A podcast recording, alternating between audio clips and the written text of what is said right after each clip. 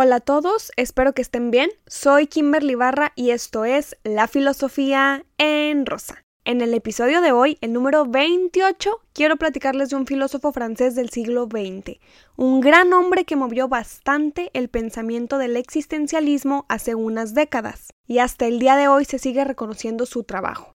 Si es la primera vez que escuchan mi podcast, aquí platico algún concepto de filosofía, exponiendo la teoría de un autor desde mis lecturas para que todos conozcamos un poco las bases de la filosofía. Este episodio lo quiero comenzar preguntándoles, aunque no pueda escuchar su respuesta, pero vaya que pueden pensarla, si alguna vez han sentido que viven esa famosa crisis existencial. Si alguna vez han perdido el sueño viendo al techo mientras están acostados en la cama y se han preguntado por qué están aquí, por qué son como son, por qué hacen lo que hacen, por qué estudian esa carrera o por qué se dedican a ese trabajo. Y sobre todo, si tiene sentido su vida. ¿Realmente han pensado si tiene sentido su vida? ¿Han pensado si el sentido llega con el tiempo o lo tienen que buscar ustedes mismos? ¿Han buscado ese sentido alguna vez o solo se lo han preguntado? Podemos pensar en este sentido de la existencia de dos maneras. Pueden creer que Dios nos hizo a su imagen y semejanza y por el simple hecho de estar aquí ya está determinado nuestro destino por este ser supremo. Si algo nos pasa, Dios así lo quiso. Si espero algo en mi futuro, sí y solo si Dios quiere, pasará. Y el final de mi vida será cuando Él lo decida. Esta puede ser una manera de pensar en su existencia.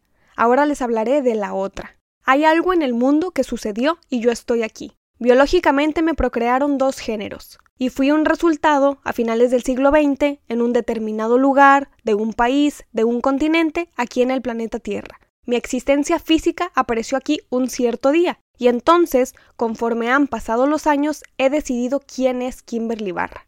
Les cuento esto desde mi experiencia y quizá lo han vivido similar a mí. He decidido el arte y no los deportes. He decidido los perros y no los gatos. He decidido la filosofía y no la medicina. He decidido por años qué quiero hacer para construirme un discurso de mí misma, una narrativa, una imagen. He ido construyendo mi propia esencia, una vez que nací y existí, he intentado formar mi esencia con el paso de los años. De este existencialismo quiero hablar. Y escuchen esta frase. La existencia precede a la esencia. Hay objetos que fabricamos con nuestras manos para que tengan un uso. Se crean con una finalidad. La esencia de X objeto está en nuestra mente para cumplir una función y por eso lo creamos. Le damos existencia a un ventilador, por ejemplo, para que envíe aire a nuestro cuerpo y soportemos el calor. Lo hacemos existir porque tiene un fin, una esencia. Así pensó Sartre. Pero el ser humano no es así, no desde mi perspectiva. Yo no puedo tener la esencia de mi hijo y luego parirlo porque nada me asegura que su esencia será así como yo la pensé. Vendrá a existir al mundo y construirá su propia esencia como le plazca.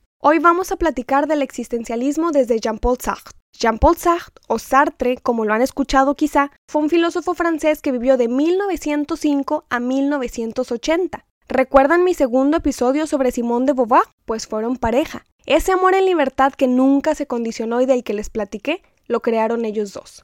Sartre se dedicó a escribir no solamente filosofía, también novelas y era un activista político. Desde su época se posicionó como uno de los filósofos existencialistas más conocidos, no solamente en Francia, sino en el resto del mundo, pues él, junto con Simone de Beauvoir, trataron de hacer muy activa la filosofía.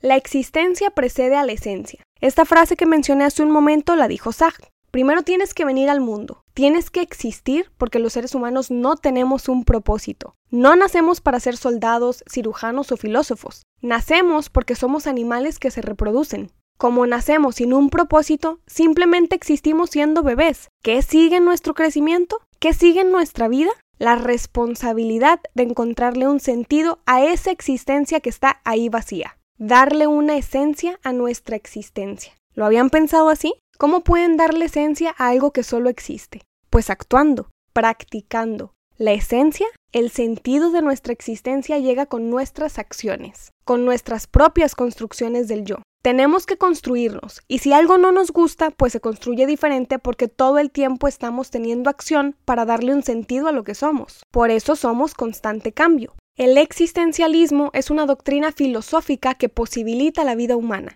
El existencialismo es algo que vivimos los humanos porque no nacemos solamente para reproducirnos y morir. Bueno, lamentablemente muchísimas personas sí, pero para eso está la filosofía, para enseñarnos a darnos cuenta de cómo podemos cambiar nuestras propias construcciones. de cómo podemos comenzar a realizar algo que queremos o detenernos a hacer lo que no. El existencialismo que Zack defendía no era el quedarse acostado en la cama pensando que la vida no vale nada, que la vida no tiene sentido, porque por supuesto que la vida no tiene sentido. La vida no tiene ni poquito sentido hasta que no se la damos nosotros. Mi vida no tiene sentido si yo no le doy uno. Necesito respirar, observar a mi alrededor, ver el mundo, ver la realidad que vivimos, darme cuenta que no tiene sentido absolutamente nada hasta que yo no se lo doy. Una vez que decido actuar, una vez que mi vida tiene sentido, me doy cuenta de que cada uno de ustedes está en el mismo tren que yo. Cada uno de ustedes vive su propia acción de darle sentido a su existencia. Y quien no, pues, ¿qué puedo hacer yo? El existencialismo, cuando Zack lo platicaba, fue duramente juzgado por ser feo, por invitar a la desesperación, a la angustia, al temor, por ver lo crudo de la vida. Zack lo defendió, yo lo defiendo en este momento. Por supuesto que la vida es fea. La vida tiene cadena alimenticia donde el más débil pierde. La vida tiene pandemias, enfermedades, crisis económicas, injusticias sociales y políticas. La vida tiene políticos robándose el dinero del pueblo y un pueblo agradeciendo los regalos de la campaña por dos meses. La vida tiene niños violentados y personas en contra del aborto que no voltean a ver a esos desamparados. La vida, desde mi perspectiva, es horrible, es fea, pero decido tomar la responsabilidad de construirme a mí misma para saber quién soy, para darle un sentido a mi existencia aquí y entonces darme cuenta de la existencia de los otros y no pensar únicamente en mis intereses. La vida, desde mi perspectiva, así como tiene momentos crueles, feos, tristes, tiene también momentos hermosos, maravillosos que quisiera repetir. Y para mí, lo he dicho anteriormente ya, la vida se come también cruda. Así como viene, se acepta y se intenta cambiar lo que no nos gusta y afecta.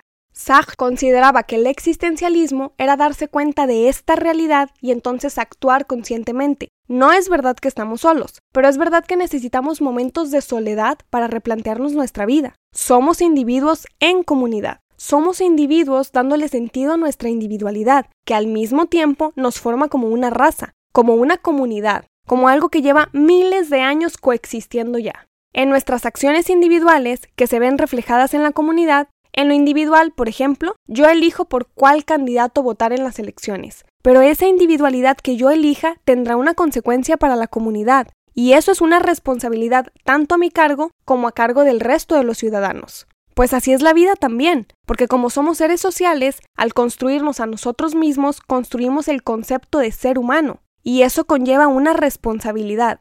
Jean-Paul Sartre consideraba que las personas le tienen miedo al existencialismo porque, en primer lugar, se ha vuelto una moda. Ahora todos creen que el existencialismo es acostarse en la cama con insomnio porque no tiene sentido la vida, cuando realmente no iba por ahí su intención. Él quería demostrar que el existencialismo es un humanismo. Nosotros llevamos el existencialismo a una crisis, lo bajamos al fondo y una vez que apreciamos la existencia de la humanidad, le damos una esencia.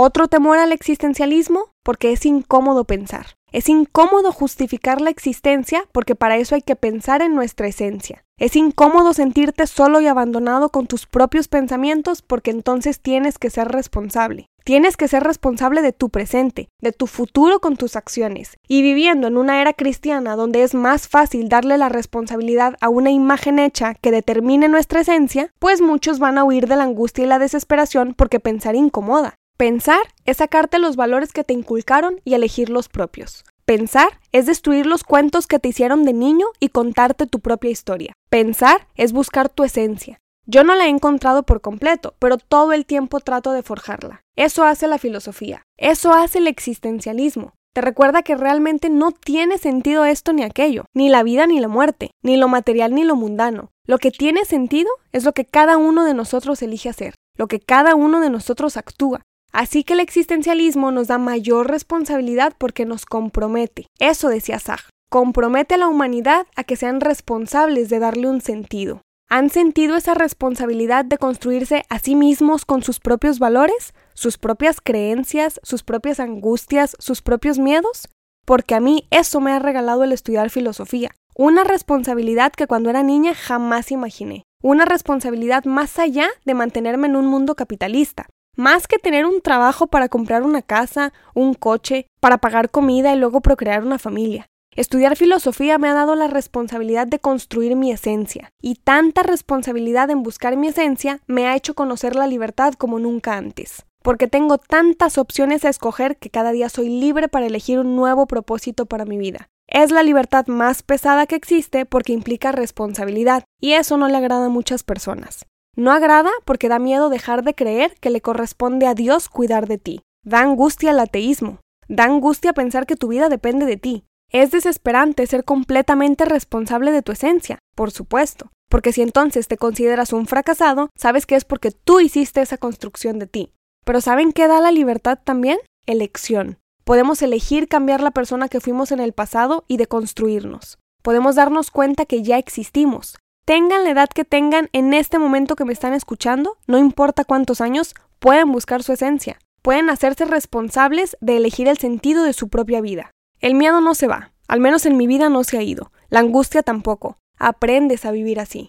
Esto es un poco el pensamiento existencialista de Jean-Paul Sartre desde mi interpretación. Ojalá lo lean para que se involucren en este pensamiento tan cultivado y filosófico y puedan hacer su propio análisis. Está de más decirles cuánto me gusta la teoría de este filósofo. Sus libros me parecen exquisitos, su manera de pensar, su manera de poner en práctica la filosofía. Espero que les haya gustado conocerlo si no lo conocían y con mucho gusto puedo recomendarles lecturas de él. Pueden buscarme en Instagram, Facebook y Twitter con el nombre del canal para ponerse en contacto conmigo. Este episodio me ha parecido increíble porque me he sentido muy libre exponiéndoles mi opinión, así que espero que les haya gustado. Quizá no concuerden conmigo o con la teoría de Sartre, pero ya se abrieron a algo diferente. Como siempre, les agradezco muchísimo el tiempo que dedican para escucharme. Pronto habrá un nuevo episodio, un nuevo filósofo y concepto para presentarles la filosofía como a mí me gusta. Soy Kimberly Barra y esto es La Filosofía en Rosa.